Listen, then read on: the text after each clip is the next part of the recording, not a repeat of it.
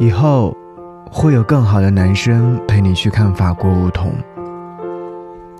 他是我的初恋，是我的高中同学，坐在我的前边。他去世是在二零一零年的二月十号，急性白血病。我和他是在高一第一学期的光棍节确定关系的。他只用了一根糖葫芦和一句。我想要和你一起去金陵看法国梧桐，就把我搞定了。高一那年的暑假，他跟我说了分手，说以后会有更好的男生陪我去看法国梧桐。我当时年轻气盛，把奶茶和蛋糕吃完之后，骂了他很多难听的话，然后就跑了。还把他拉进了我的电话黑名单，删了他的 QQ。我最后给他发的短信是：“祝你前途无量，与我此生不见。”后来和他哥们聊天的时候才知道，他暑假已经是体检出了身体有问题，高二开学时确诊为急性白血病，已经休学在医院接受化疗，等待配型了。也就在那个时候，我才明白他分手时对我说的那些话是什么意思。我是最后一个得知他去世的消息的人。那天我情绪失控，躲在宿舍的衣柜里面哭了一整夜，把舍友们都吓坏了。没了他以后，十年了，我不敢对任何人投入感情。我尝试过打开内心接受另外一个人，但最后还是失败了。这段文字是来自于一位叫做“微笑林妞”的人所写下的。以后会有更好的男生陪你去看法国梧桐。天要黑了吗？要告别了吗？能不能多留一下？别管那晚霞，反正我。熟悉那黑暗，没有你陪，我也得回家。你不舍得吗？你会想念吗？如果想到我会哭，你会心疼吗？有谁来教？记你的方法，你的笑啊和你的泪啊，还有邂逅的晚霞。所谓的宽容坚强，我做不到啊。往后的寂寞年华，怎么去消化？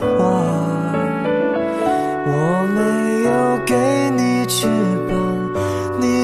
为什么要飞翔剩我？一个人听他们劝我。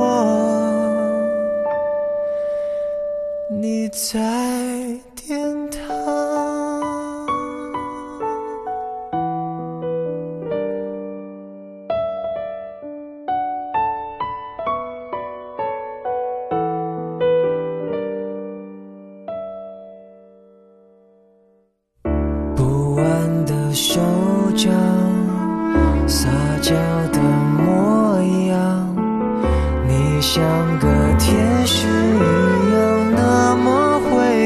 会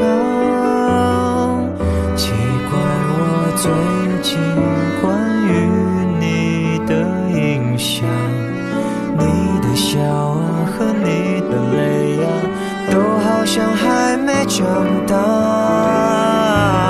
所谓的宽容坚强我做不到啊！往后的寂寞年话怎么去消化？我没有给你翅膀，你为什么要飞翔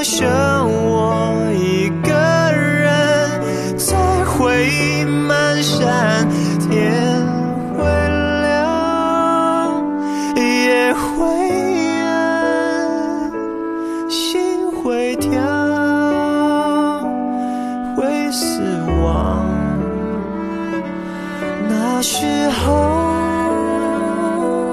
的晚霞才能算开的，正好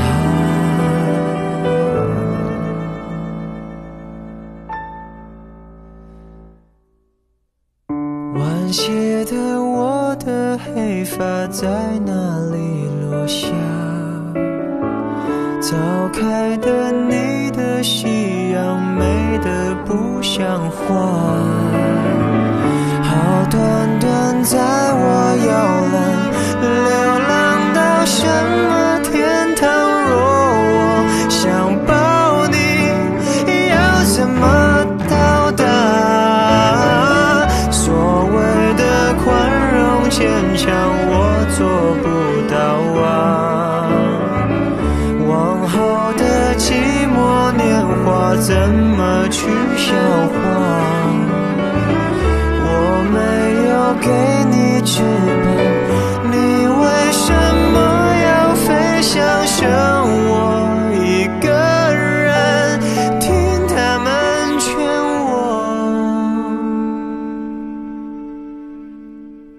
在。